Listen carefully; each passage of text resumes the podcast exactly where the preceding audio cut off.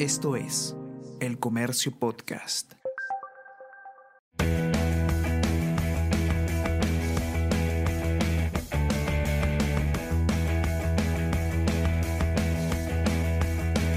Hola, ¿cómo estás? Mi nombre es Bruno Ortiz y te doy la bienvenida al cuarto episodio de la tercera temporada de Easy Byte, el podcast de tecnología del diario El Comercio.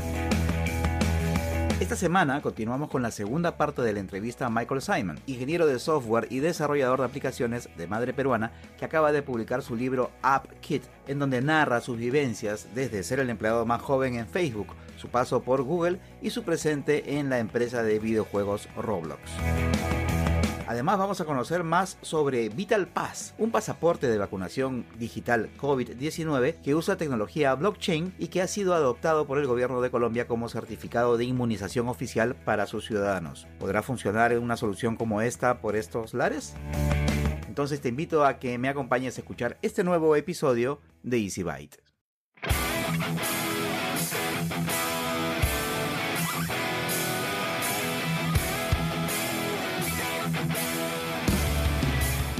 Como ya te adelanté, hoy tenemos la segunda parte de la entrevista a Michael Simon. En el episodio anterior nos contó cómo su curiosidad lo empujó a desarrollar videojuegos sin haber tenido una capacitación formal y aún así se convirtió en un prospecto atractivo para una empresa de la tecnología mundial tan importante como Facebook que le permitió hacer una pasantía y luego lo hizo un trabajador a los 17 años. Durante esa conversación conocimos un poco sobre cómo es Mark Zuckerberg con quien Michael tuvo la oportunidad de trabajar de cerca. Y además nos enteramos que el buen Michael también formó parte del equipo que lanzó las populares stories en Instagram. Sí, sí, esas que tú usas bastante, bastante. Y en esta parte vamos a conocer cómo es que Michael llega a Google, cómo forma parte del desarrollo de otra funcionalidad que está siendo muy usada en el mundo y cómo termina hoy trabajando en una plataforma que él mismo desearía que hubiera existido años atrás cuando empezaba a programar a los 13 años. Yo nunca me imaginaba lo que terminó con eso, ¿no?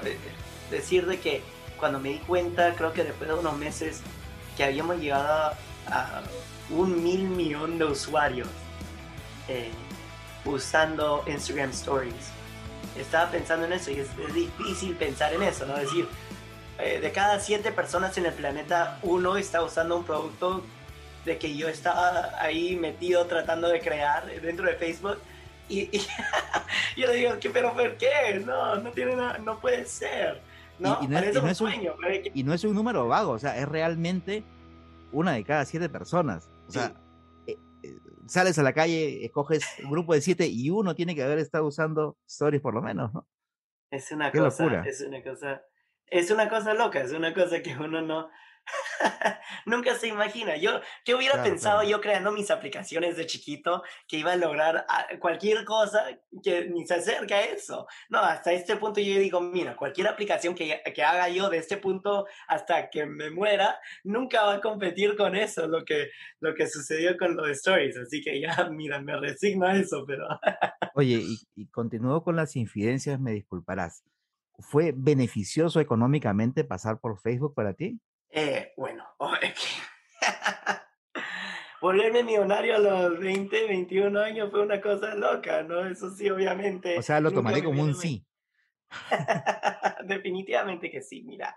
Eh, ya, por ejemplo, te cuento que con, con, mis padres, ya todo lo que hemos pasado, ellos ya, yo les dije hace, hace rato ya, les dije, mira, no tienen que preocuparse de trabajar, ya que mi papá tiene 60 años.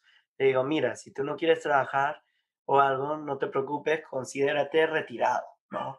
Cualquier cosa, cualquier necesidad la tiene pagada. Y no es por nada más de que yo simplemente quería de que mi papá y mi mamá vivan relajados. ¿no? Para eso es que comencé a trabajar en las aplicaciones cuando era chiquito. Era porque yo quería que la plata de repente ayude a que todas las cosas se calmen en la familia y al final del día ahora ya tengo una situación donde si yo me quiero retirar ahora yo puedo, pero me encanta hacer tanto lo que me gusta hacer de que decido no hacerlo y sigo trabajando porque no sé, porque me encanta.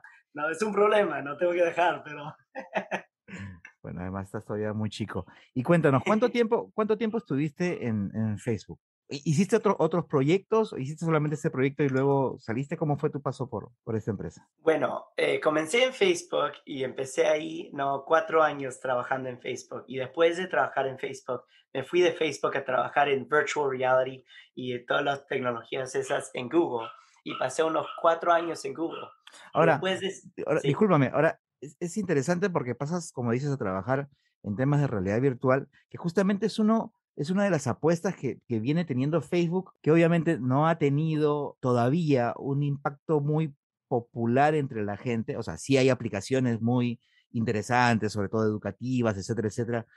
Tecnologías que se han desarrollado de manera impresionante y ahora se pueden hacer cosas que hace 5, 6, 7 años eran impensables o salían muy mal.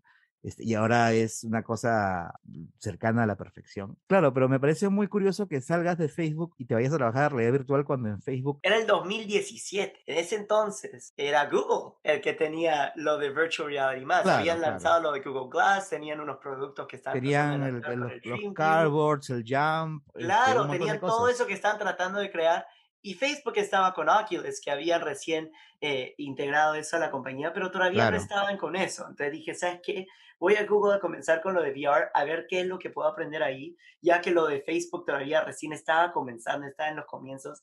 Y lo más interesante de todo es que apenas entro a Google, el día, el día que, que iba a comenzar, me mandan eh, mensaje y me dicen que lo de VR ya están, están como que retirándolo. Entonces digo, oye, pero ¿qué pasó? Ya me salí de Facebook, estoy por entrar, ¿qué vamos a hacer? Y me dicen, ¿sabes qué?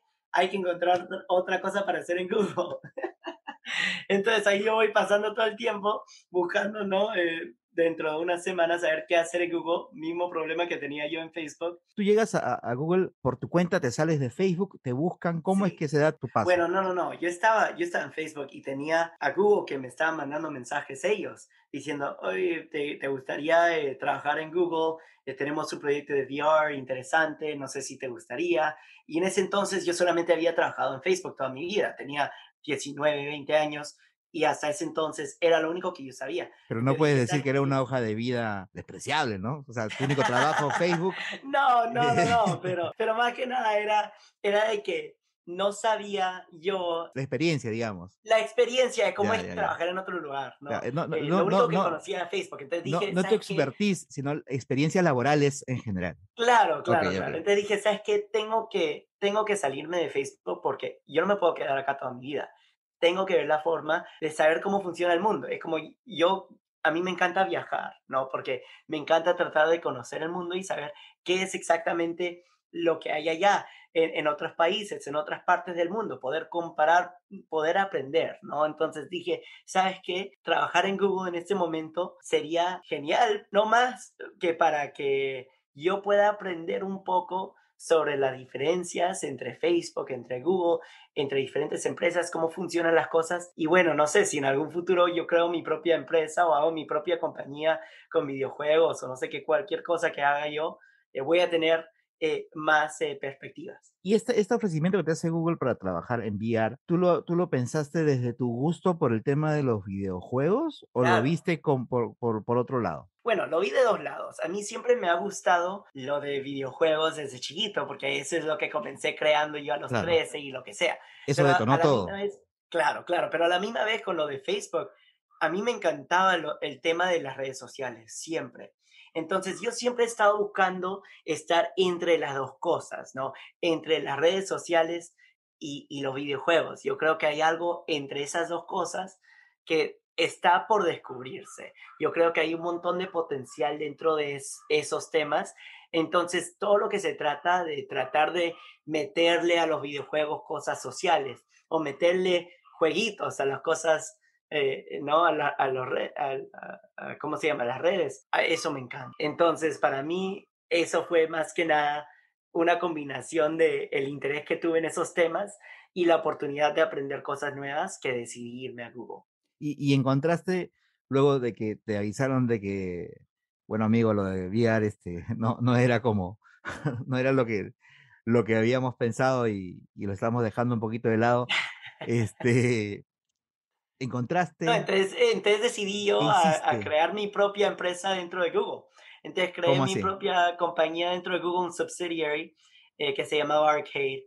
eh, y se trataba de crear diferentes aplicaciones, juegos sociales, que eran videojuegos y, y juegos sociales. Y bueno, eso lo hacía yo como de, de testing, ¿no? Me encantaba hacer eh, diferentes juegos para probar. Entonces yo ahí hackeando, creando mis cosas, lo que sea, ¿no? Viviendo mi vida feliz con mi tobogán que tenían ahí para bajarte, todas las cositas que tenía Google. Y, Estabas en, el mismo Googleplex allá en... Claro, ahí mismo. Ajá. Bueno, entonces hiciste tu subsidiaria dentro de, de, Google, ahí empezaste a, entretenerte. Em, y luego, jugando, más que nada. Jugando. Te pagaban por jugar entonces. Me, me pagaban por jugar. Engrosabas también tu, tu, tu currículum, este, pasando por otra empresa chiquita nomás como, como Google luego de Facebook. Una este, cosita nomás. Sí, cositas así que pasan en la vida. Y luego, ¿qué vino? ¿Qué pasó?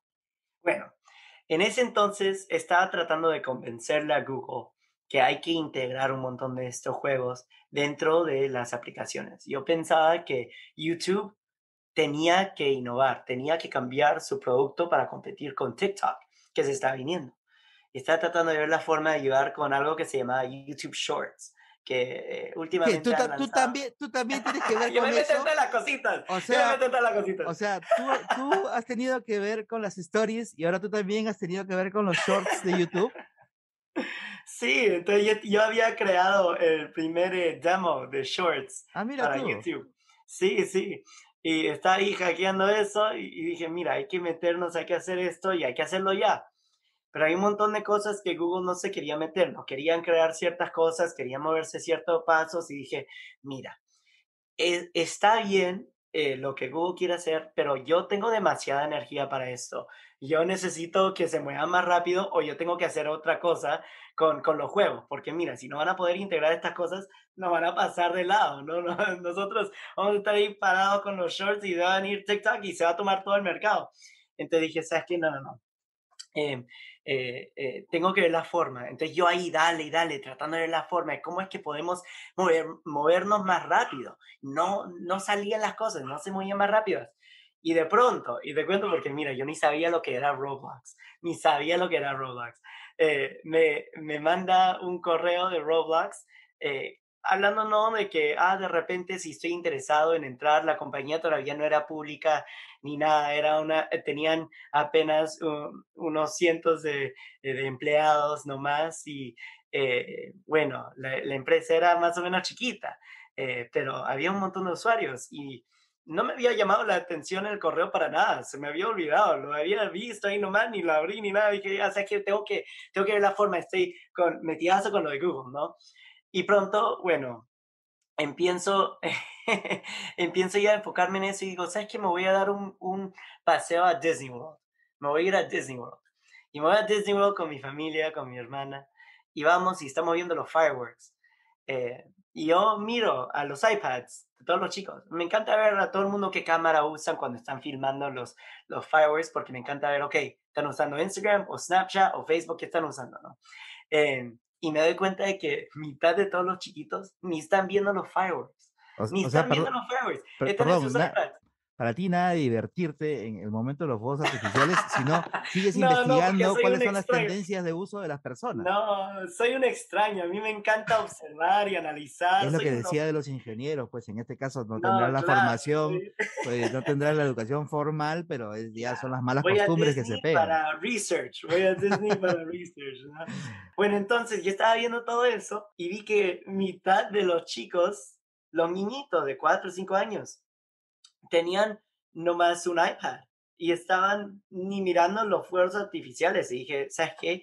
Em, ¿Qué están haciendo? ¿Qué pasa acá? Y le pregunto a mis amigos, ¿qué es eso? Y lo, otro, y me dicen, ay, yo tengo, tengo un nieto ahí que está metidazo en el mismo juego, creo que se llama, un, se llama Roblox, no sé qué, un Roblox o, o algo así.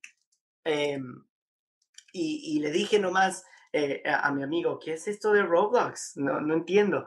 Me dice, no sé, es un juego, todos los niños se meten, no sé, una locura. Entonces ahí empiezo a mirar más, a ver qué es lo que están haciendo, y es una locura, están ahí con tres, cuatro dedos, ahí metiendo, jugando. Ya te habían llamado de Roblox y tú no tenías Y me habían mandado un email, y yo ni había... Tú no tenías idea de qué se trataba. Me ah, habían mandado un email y se me pasó nomás y dije, ¿sabes qué? eh, ¿qué es esto de Roblox? Entonces yo me, me, empecé a meter en Google para ver qué es lo que es de Roblox. ¿no? Como hacen todos los que trabajan en Facebook y en Google. Claro. aunque dicen que si googleas Google dentro del Googleplex explota todo, ¿es cierto eso? Igual que si usas Facebook cuando trabajas en Facebook. en, Facebook te dicen, usa Facebook todo el día, están felices. Es el único trabajo en el mundo donde si tú usas Facebook mientras estás en Facebook trabajando, te dicen, por favor, sigue usándolo. Necesitamos que lo uses más. Eh, en Google, obviamente, están felices de que tú googlees todo lo que quieras, así que no hay Estás problemas. alimentando el motor de búsqueda, pues. Ay, no, para nada, no, para nada, para nada. Y bueno, pues eh, me encantó, ¿no? Eh, eh, eh, trabajar en eso, pero después cuando me di cuenta de eso dije, ok, de repente tienen algo acá. Y les pregunté a algunos de mis amigos y me decían, no, mira, lo de Roblox, esto va a explotar, esto va a ser increíble. Y entonces yo pensé, ok, ¿de qué se trata? Y me di cuenta que es una plataforma donde niños están creando eh, sus propios juegos y vendiéndolos en una tienda de, de Roblox. O sea, eso es- eso es una que- plataforma. Roblox es lo que tú necesitabas cuando tenías 13 años. Cuando tenía 13 años, exactamente. Dije, oye, pero qué, ¿qué es esto? No lo puedo creer. Y me di cuenta que hay un montón de chicos latinos que están creando juegos en esas plataformas y están vendiendo los juegos a los niños, eh, eh, ¿cómo se llama? Los niños americanos, los niños europeos. Todo el mundo está comprando los juegos de los chicos latinos que, que, que están creando juegos a través de esta plataforma.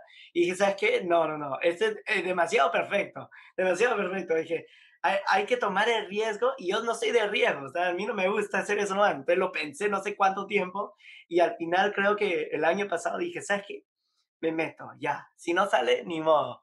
Y bueno, ya salió la compañía al mercado, todo salió bien y, y pues una suerte, ¿no? Pero... Entonces, para que quede claro, Roblox es una plataforma que le permite al usuario hacer dos cosas, o jugar sí. o crear sus propios juegos y utilizar la plataforma para vendérselo, para vendérselos sí. a otros usuarios. Sí. Así es como funciona. ¿Necesitas tú como usuario tener algún tipo de conocimiento especial o algo por el estilo no, para poder eso es lo más interesante, que hay gente que no sabía programar, que están usando Roblox para crear sus propios juegos en cosas que antes uno no se imaginaba que podía pasar. Entonces yo dije, oye, pero yo me, a mí me hubiera encantado tener esto. ¿Qué cosa? ¿no? Entonces ahora, ahora más que nada dije, ¿sabes qué? Me voy a enfocar. Eh, bueno, ya cuando entré a trabajar con ellos y dije, ¿sabes qué? Me meto, eh, esto es increíble, vamos a ver lo que hacemos. Eh, dije, ¿sabes qué? Aparte de crear un producto bueno con esto, hay que ver la forma de que otros chicos eh, en todas partes del mundo puedan aprovecharse de eso y ganarse su plata, ¿no? Igual que yo hice. Y dije, eh, oportunidad eh, así no viene así nomás, ¿no? Entonces dije, esta es una oportunidad perfecta, yo creo, para, para mí. No sé, da mucha y, alegría. Y, y, hoy qué cosa es lo que estás haciendo en, en Roblox? Bueno, ahorita soy gerente de producto allá eh, cuando, en, en, lo que se trata de, de todos los eh, temas sociales. Entonces, todos los features social de, de, de la plataforma, eh, o, o, el graph, todo el data de, de los social, cómo uno se puede agregar de amigos. Has, has seguido, pues, has seguido uniendo las dos cosas que, que finalmente te gustan, haciendo, que es lo vamos a seguir haciendo. videojuegos y lo social y lo vamos a seguir haciendo porque yo creo que el futuro va a ser una mezcla de los dos. Yo veo a Netflix, yo veo a YouTube, yo veo a esas empresas tratando de crear videos o experiencias más interactivas. Yo veo a Roblox tratando de crear sus juegos que son más experiencias que juegos ahora. Y cada vez se van acercando y acercando. Y es una mezcla de entertainment y video y, y todo eso que todavía oh, está por, por, por crecer y explotar, yo creo. Así que, mira, bueno. por, por, los pocos minutos o bastantes minutos que nos has estado contando un resumen de tu vida, yo creo que es más que entendible que hayas te hayas animado a escribir tus memorias, pese a que tienes solamente 25 años, has pasado por un montón de cosas. Cuéntanos un poquito, este, aunque ya nos has adelantado un poco el contenido, pero cuéntanos un poco sobre, sobre el libro, cómo es que nace la idea, quién te, quién te mete la idea de, de poder escribir el libro. Y, y, qué otras cositas más vamos a poder encontrar en, en él, que me parece que, que se, se, presenta formalmente esta semana, ¿cierto? Sí, justamente ahorita está creo que el número uno en new releases de biografías en Amazon, que es una cosa que dije, oye, pero ¿qué? Yo siempre pensaba, ¿a alguien le va a gustar este libro? ¿Alguien va a querer comprar esto? Dije, ¿para qué? ¿Quién va a querer leer esta cosa? ¿no? Pero a la misma vez, cuando yo era chiquito, yo siempre pensaba, no, no un libro de esto cuando estaba recién comenzando. Y me decían en el trabajo, me decían, algún día tienes que escribir un libro sobre esto, algún día tienes que escribir un libro. Y dije, ¿sabes qué? Ok, ya, lo hago, lo hago. Y, bueno, entonces ahí con contactos, coordinando, haciendo tantas cosas, yo no sabía nada del tema. Y durante los últimos tres años empecé yo a escribir todas mis memorias, acordarme todo lo que yo hacía y, crear el libro. Entonces ya han sido tres años de, de crear ese libro que quiero, que quiero decir el nombre completo, indícame si lo estoy traduciendo mal, pero me parece un, un título alucinante. El libro se llama App Kit, App con doble P, como el chico de las aplicaciones, App Kit, cómo un hijo de inmigrantes tomó un pedazo del sueño americano. Ese es el nombre del libro, es súper potente. es una locura, un pedacito nomás, porque a veces... me atrevería, no, es una cosa... no me atrevo a decirlo en inglés porque obviamente mi inglés es, es, una zapatilla al costado de tu pronunciación nativa, por supuesto. Pero este, me parece un título alucinante en realidad. Ya está, como dices tú, disponible en, en, en Amazon, es de Penguin Random House, si es que no me equivoco la, la, la editorial. Este, está en inglés. Está en español también. está en español también. sí, creo que el número uno está en inglés y el número dos está en español y el número tres está en el audiobook. ah, encima con audiobook también. Sí, que me pasé yo una semana ahí hablando, diciendo todo lo que pasó en el libro, una cosa loca, que nunca había hecho algo así también, ¿no? Un montón de cosas por primera vez en mi vida que he hecho. Qué este bueno, qué bueno. Bueno, entonces, perdón que te corté, discúlpame porque vi, vi, vi el, el, el, título y me pareció alucinante. Cuéntanos qué otras cositas más va a poder encontrar ahí la gente en, en, este no, libro. Sabes. los desastres, lo, todos los desastres, ¿no? Todas las cosas bonitas las cuento yo, ¿no? Pero todas las cosas que no fueran tan bonitas, ahí están en el libro para que la gente lo lea. Eh, ¿Cómo es que yo negocié para que me den el, eh, por ejemplo, cuando me fui de Facebook y me fui a Google, me pagaron el doble de lo que yo ganaba en Facebook. ¿Y cómo es que yo hice para llegar a que, a que me contraten por eso, ¿no? O cómo es que negocié eso. Eh, también está, por ejemplo, eh, cuando tenía conversaciones con eh, Zuckerberg sobre Messenger, en qué es lo que debíamos hacer con Stories o si podíamos hacer esto o no, eso también está ahí. Y, aparte de eso, obviamente, todas todas las veces que estaba yo en Lima, en Perú, no, una cosa, una locura. Y, y, más que nada, yo creo que lo que la gente se va a llevar con el libro es qué tan normal han sido las cosas, qué, qué, tan bruto he sido yo a veces. Yo creo que más que nada eso se va a enterar la gente de que no hay nada especial en lo que yo soy. Más que nada era una persona que, que siempre quería lograr las cosas y tenía como un impulso que siempre yo le daba y le daba y le daba.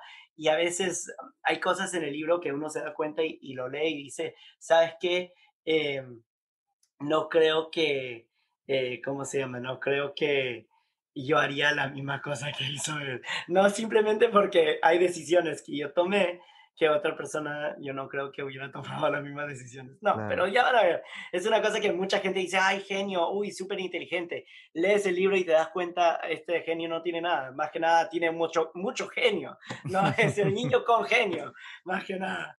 ¿Tú consideras es importante hoy que los más chicos, los que están en el colegio, los que están en formación básica, necesariamente tengan que aprender programación. Hay gente que dice que es tan importante como aprender un segundo idioma. Yo creo que sí. Mira, yo lo veo más que nada, no diría que es como aprender un segundo idioma.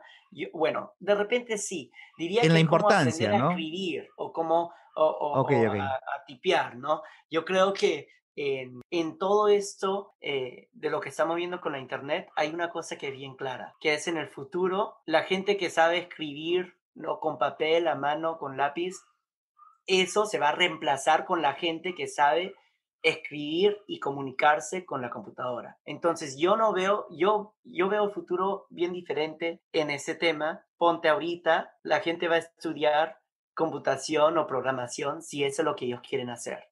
Y si no, no aprenden eso. Si van a ser doctores, no aprenden a programar. Si van a ser ingenieros de arquitectura o algo así, no aprenden a programar. eso va a cambiar. Yo creo que abogados, doctores, dentistas, lo que sea que hagas en tu vida en el futuro, vas a tener que saber programar, porque cada trabajo en el mundo se va a tratar de usar una computadora de alguna forma u otra para hacer el trabajo bien. Los doctores van a usar robots para hacer las cirugías.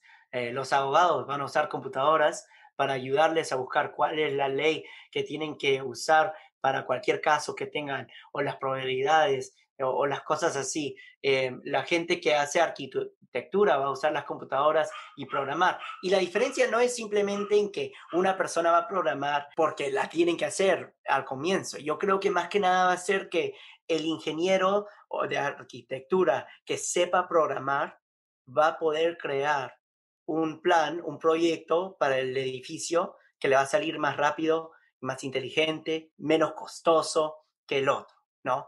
y, la persona que sea abogada va a poder tener unos casos mejor, va a saber cómo hacer las cosas mejor usando la computadora. Y el doctor que usa el, robot para hacer la cirugía, le va a salir eh, la cirugía mejor cada vez, un éxito cada vez, ¿no? Entonces va a poder hacer las cosas con más eh, precisión. Entonces yo creo que simplemente la gente que sabe programar, no importa qué es lo que se metan en su futuro, no importa que su pasión sea las plantas o, la medicina, si saben programar, les va a traer una ventaja enorme en los, en los próximos que 10, 20 años. Y yo creo que al final de todo eso vamos a resultar en, obviamente, que el último trabajo que queda va a ser de programador, pero eso, eso no me voy a meter mucho en eso porque después asusta a la gente y no, no, hay, que, no, hay, no hay que asustar mucho, ¿no?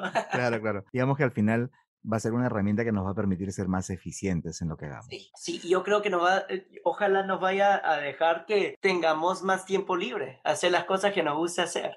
Eh, y divertirnos, ¿no? Porque cuando ya tenemos computadoras que pueden hacer las cosas que nosotros hacemos 10 eh, veces más rápido que nosotros, es interesante, eh, ¿no? Pensar en algún futuro donde, la gente trabaje menos.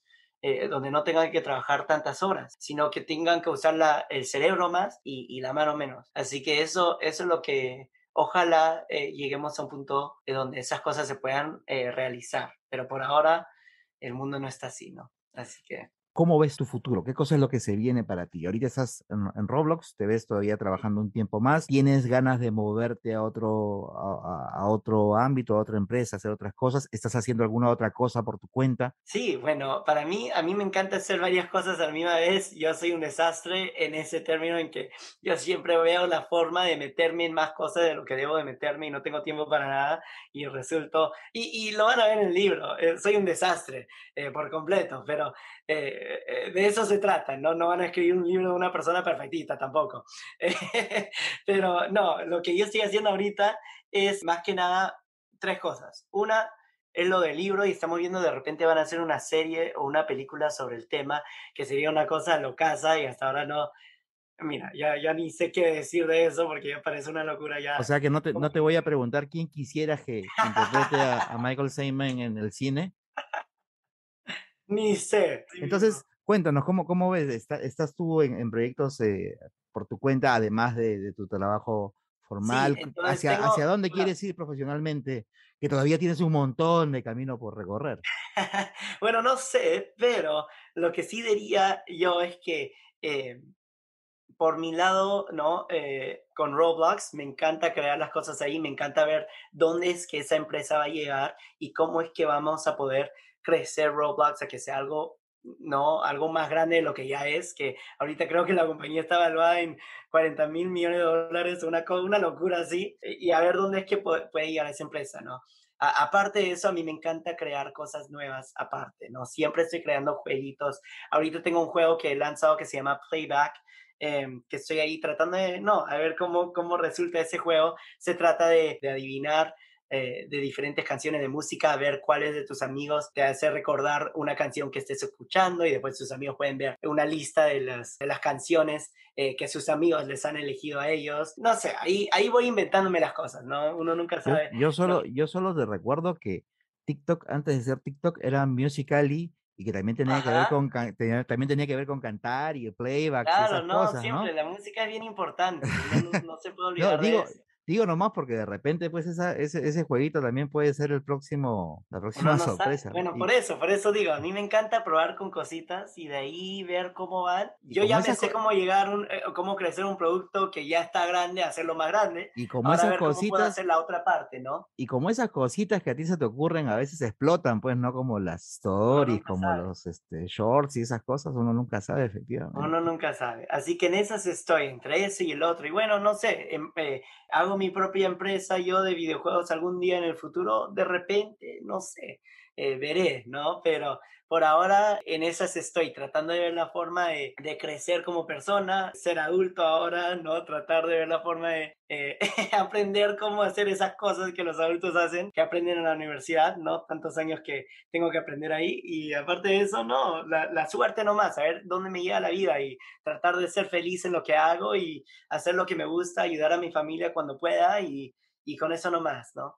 Pensando en el chiquito de 13 años que empezó todo esto y hoy viéndote como un adulto exitoso de 25 años que tienes este, más o menos bien en clara las cosas, lo que quieres hacer, a qué te quieres dedicar, cómo seguir creciendo profesionalmente, etcétera, etcétera. ¿Qué palabras tienes tú para tus papás? Bueno, mira, más que nada lo que yo le diría a mis papás es que no existe mamá o papá perfecto. No existe. Yo lo voy a hacer. Cuando yo tenga mis hijos, yo voy a cometer errores. Todos lo hacemos. Es ser humano. Pero yo prefiero los errores que cometieron mis papás a los errores que a veces cometen otros padres, ¿no? Entonces yo le digo eso a mi mamá y mi papá. Es una cosa en que uno, la suerte de la vida, le toca lo que le toca vivir y tiene que ver la forma de sobresalir con lo que tiene y ser agradecido de lo que sí tiene y tratar de ver la forma de mejorar lo que de repente no salió perfecto, ¿no? Entonces con mis padres, más que nada yo le digo eso, es que no se preocupen de las cosas que no salieron bien y que se sientan eh, felices de saber de que gracias a lo que ellos me enseñaron a mí y lo que yo pude ver de la experiencia que vivimos juntos, es que yo pude hacer lo que hice. Si no fuera por ellos, si no fuera por, por mi familia, mi tío, por ejemplo, que me decía siempre, me daba sugerencias en cómo usar la plata, cómo...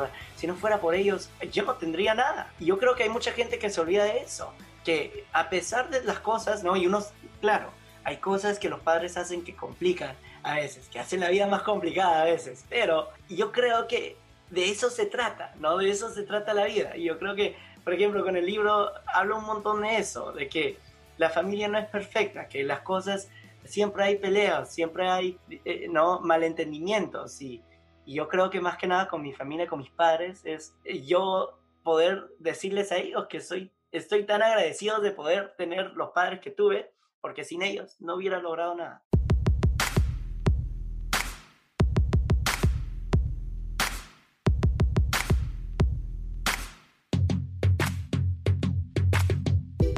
Y continuamos con Easy Byte y ahora vamos a hablar sobre un tema bastante importante y bastante de coyuntura, de bastante actualidad, y está referido al tema de los eh, pasaportes de vacunación o a los carnets internacionales de vacunación. ¿Cómo vamos a hacer para podernos identificar, para poder certificar que efectivamente hemos sido vacunados y que, digamos, las autoridades van a poder comprobar de que efectivamente hemos pasado por este proceso de inmunización? Y por eso vamos a conversar ahora con el doctor Andrés Vázquez, que él es director de innovación biomédica y Health Tech de Auna Ideas para conocer un poquito más sobre un proyecto, una alternativa que se llama Vital Plus. ¿Cómo está, doctor? Gracias por atender la invitación. Cuéntenos qué cosa es Vital Pass. Bueno, Bruno, muchas gracias por el espacio. Eh, Vital Pass es un certificado digital de vacunación eh, de COVID-19. Está construido sobre una tecnología y ha tenido un amplio uso en otros sectores, sino que en, sino en salud ha sido bastante directiva, que es el blockchain. Uh, eh, al usar este tipo de tecnologías, lo que queríamos nosotros garantizar era toda la transparencia y trazabilidad del proceso de vacunación y la seguridad de que estos certificados sean auténticos, auténticos eh, generarle esa tranquilidad tanto a las diferentes entidades que lo soliciten como al paciente de que pues, su documento es válido y no va a ser falsificado, que es uno de los grandes problemas que, han empezado a aparecer con los carnets comunes, que son estos cartoncitos que a todos nos dan cada vez que nos vacunan. Entonces, básicamente eso era el objetivo de, de este proyecto.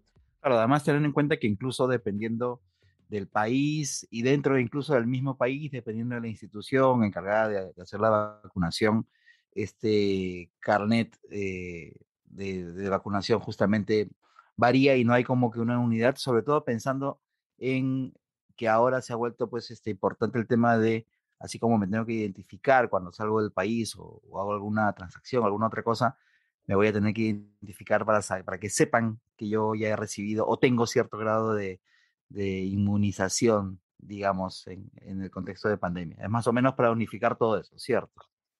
Sí, y súper importante ese punto que mencionas. Dentro de la etapa de planeación del proyecto nos dimos cuenta, por ejemplo, que al ingresar algunos colombianos o peruanos a países de Europa, se estaban generando problemas con las autoridades porque el nombre que aparecía en el cartoncito que es escrito a mano no concordaba con los datos completos de, del pasaporte. Entonces, por ejemplo, en el cartón solamente había primer nombre y primer apellido y muchas personas tienen dos nombres y todo el mundo tiene dos, dos apellidos. Entonces, les estaban generando problemas porque creían que no era la misma persona. Aparte de eso, en Colombia descubrimos que en la calle estaban vendiendo estos cartones por entre 50 a 60 dólares falsificados, entonces eso era un gran problema. Entonces lo que busca esto es esta seguridad, autentificar, dejar que acabar con la falsificación y poderse unir a las redes que ya existen en otros países eh, donde se certifican esa, esa información. Por ejemplo, Vital Pass está en, en, la red del Common Trust, que hace parte de este gran movimiento del Common Pass que es en Estados Unidos, que nace a través de una ONG y que es ahorita en este momento ensayado por el CDC para hacer como su pasaporte oficial. Y también se conecta al Green Pass, que es el estándar de la Unión Europea. Entonces, básicamente, esa, esa conexión y esa trazabilidad es transparente para el usuario, porque finalmente ya el modelo está eh, conectado a estos servicios. Entonces, garantiza esa integración también. Ahora, menciona que todo este eh, pasaporte está basado en la tecnología de blockchain, que claro, una de sus principales eh, ventajas es justamente lo que mencionaba, la trazabilidad, poder hacer un seguimiento desde donde se inicia un flujo hasta donde culmina. En este caso, eh, digamos, teniendo en cuenta que hasta el momento la autoridad sanitaria, en el caso de Perú, el Ministerio de Salud es el que se está encargando del tema de la vacunación, todavía no lo hacen los privados. Eh, ¿De qué manera el ministerio podría aprovechar una iniciativa como esta? ¿Tendría que solicitarlo? ¿Es el privado quien va a ofrecer el servicio? ¿O, cómo, cómo, es que, plantean la utilización de esta tecnología justamente para poder identificar y, eh, y hacer un seguimiento efectivo de quienes realmente han recibido la vacunación? Esto lo vemos nosotros como un aporte de nosotros a la, a la sociedad y a los países, hace parte de todo este gran movimiento que aún ha generado como en responsabilidad a esta pandemia que, que ha golpeado todos los países. Y en, Perú, donde hemos ya vacunado más de 40 mil personas eh, a través de, nuestro, nuestros sites. Ah, esto hace parte como de todo este paquete de, de que nosotros como organización queremos aportar. Eh, lo que estamos, por ejemplo, como funcionó con el gobierno colombiano, es que dimos la plataforma a un uso gratis a perpetuidad, donde el gobierno la administra y pues, los datos son del gobierno, nosotros no tenemos nada que ver ahí, simplemente... Han dado la tecnología nomás. Le damos la tecnología y ellos la usan a perpetuidad, uh, gratis, y nosotros, pues ese es el aporte que nosotros damos como, como compañía. Perfecto. ¿Y, qué tipo, eh, o sea, además de la identificación, los dos nombres o el nombre y los apellidos del, paciente y eh, los datos de la dosis recibida, fecha, lote, marca, etcétera, etcétera, ¿qué otro tipo de información recoge este Vital Pass? Bueno, eh, en la construcción del desarrollo, lo mencionabas tú en el punto anterior, una de las cosas que se quiso desde el principio es que inclusive la vacuna se, se pudiera trazar de inclusive desde el inicio de que sale del laboratorio. Eh, en ese orden, Vital Paz se ajusta a cada país, a los requerimientos de, de cada país. Por ejemplo, en Colombia son más de 45 datos que el gobierno adquiere en el momento de la vacunación, desde los datos demográficos hasta eh, los datos ya concretos de, vacunación. Esto ah, es en Perú, el Comercio Podcast. Ah, pero también está por encima de los 30 datos estandarizados. Ah, y la plataforma se ajusta a esta cantidad de Esto fue el Comercio Podcast. En el momento para mantener la privacidad y seguridad de los datos. estos datos van a la base de datos, sin embargo, no se exponen todos eh, la, la, Organización Mundial de la, de la, Salud ha tratado como estandarizar cuáles son los datos que debería eh, ser incluidos en los pasaportes y en este momento son menos de 10 los datos que se exponen a, al público y a visualización de las diferentes entidades que soliciten el pasaporte. Eh, sin embargo, si se hace toda la trazabilidad de la data, pues son más de 40 campos que, están, que reposan en la base de datos de los gobiernos. Y ahora, ah, ah, eh, una pregunta justamente para seguir con el tema de los datos. Eh, si bien ustedes mencionan que ceden la tecnología para el uso, bueno, en el caso de Colombia, a través de un acuerdo para el uso eh, oficial de, esta herramienta, ha habido lamentablemente otros casos, en otro tipo de circunstancias, en donde también han, dado la tecnología, pero al final el, el fabricante, quien la desarrolló, terminado de alguna u otra manera accediendo a la, a la, información, a los datos, y ya sabemos pues que, que los datos personales hoy son eh, eh, un valor de cambio, pues, ¿no? Incluso más, más poderoso que, la, misma, el mismo dinero. Entonces, eh, en este caso, ¿cómo están ustedes asegurando de que efectivamente no, no se va a presentar uno de estos problemas? Es una buenísima pregunta y era una de nuestras preocupaciones y, y que en el momento de las conversaciones con, con, los diferentes entes para entregar este tipo de tecnologías, inclusive en los países donde hemos tenido conversaciones, eh, siempre es un tema que sale sobre la mesa y donde nosotros queremos dar claridad que el nodo que maneja toda la información eh, sigue siendo del gobierno eh, lo único que pasa de manera encriptada Vital Pass son los campos, como te los mencionaba previamente, se imprimen dentro de esa blockchain, pero está completamente encriptada. Ah, la base de datos completa vacunación reposa en el gobierno y nadie más tiene acceso a eso. Entonces nosotros, dentro de este mundo de blockchain, que son los nodos que actúan como una especie de notario, no visualizamos, no se visualizan los datos, solamente se certifica la calidad de la información y eh, nadie tiene acceso a eso al estar completamente criptada, solamente el gobierno, que es el que donde reposa esta información. El resto de los datos viajan a través del blockchain completamente criptados y nadie tiene acceso, que era otro de los, de los grandes hitos que tenía que tener esta, este, este desarrollo. y, finalmente, doctor, para no quitarle más tiempo, eh, digamos, viendo ya cómo es que funciona la herramienta, según lo que usted nos ha explicado, todos los beneficios que tiene, el tema de tener, eh, de contar con un sistema uniforme, eh, trazable, seguro, que no permita pues este, falsificaciones y que además también ayude a las autoridades a tener un conteo preciso de quiénes han, recibido, quiénes han recibido vacunas, cuándo las han recibido, este, digamos, suma mucho al tema de la organización. Eh, y probablemente las personas que estén escuchando esto quieran eh, o estén eh, interesadas en que nuestras autoridades puedan contar con una herramienta de este tipo. ¿Ha habido acercamientos por parte del ministerio con ustedes? ¿Ustedes se han acercado a ellos? ¿Hay algún tipo de, conversación? hay dos cosas importantes aún ha trabajado muy de la mano con el MINSA, como lo mencionaba al inicio, en todo este esfuerzo que se ha hecho en pro de la vacunación. Ah, por ende, hemos tenido conversaciones y se está trabajando junto al MINSA en, en, en, llegar a poder utilizar esa tecnología también en Perú. Por el otro lado, el Banco Interamericano de Desarrollo, hemos tenido conversaciones con ellos también para que en otros países se extienda el uso y yo creo que eso va jalonando cada vez más a que más países puedan adaptar esta, esta herramienta que básicamente lo que busca es como esa trazabilidad y esa seguridad para todos los involucrados en este proceso que es tan doloroso y tan difícil para los países. Y, y, en eso estamos y en eso continuamos trabajando.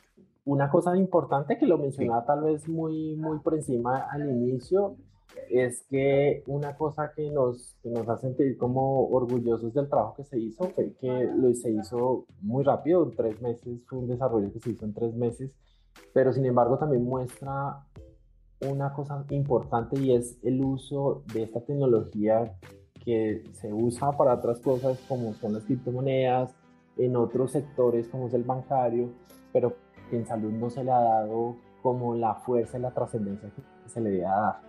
Uh, y es el blockchain. Yo creo que ese ejercicio de blockchain es uno, mirando la literatura y viendo casos, creo que es uno, es uno de los ejemplos de uso más grandes que se puede dar en Latinoamérica a medida que se va creciendo la red.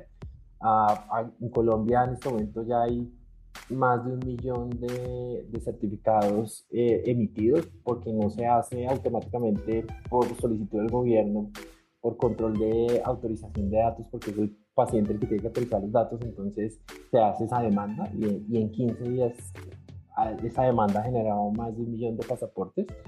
Uh, pero eso es un ejercicio interesante que inclusive pone sobre la mesa un, un tema importante y es cómo es el futuro de la, del transporte de los datos médicos de las personas. Esto inclusive puede llegar a un uso de, más amplio de, de, tener toda la vacunación en un tipo de sistemas de esto, inclusive llegar hasta la, la portabilidad de las historias clínicas, como lo hicieron, por ejemplo, en, Islandia. Entonces, ese es como el mensaje de, de, realmente de la utilidad de este tipo de, nuevas tecnologías aplicadas en salud que puede ser bastante disruptivo y sobre todo más que disruptivo es de gran ayuda para un tema tan complejo como es el sector de salud y sus datos.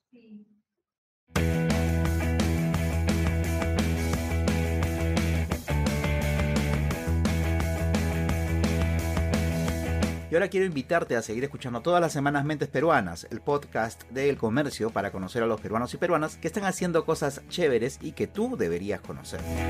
También te puedes suscribir a mi newsletter semanal Vida y Futuro, que llega a tu bandeja de correo de manera gratuita todos los domingos por la mañana con las noticias más importantes sobre ciencia y tecnología. Te suscribes en elcomercio.p barra newsletters. Solo me resta darte las gracias por llegar hasta el final de este episodio, que es el cuarto de esta tercera temporada de Easy Byte, el podcast de tecnología del diario El Comercio. Mi nombre es Bruno Ortiz y recuerda que tenemos una nueva cita la próxima semana, así que pasa la voz.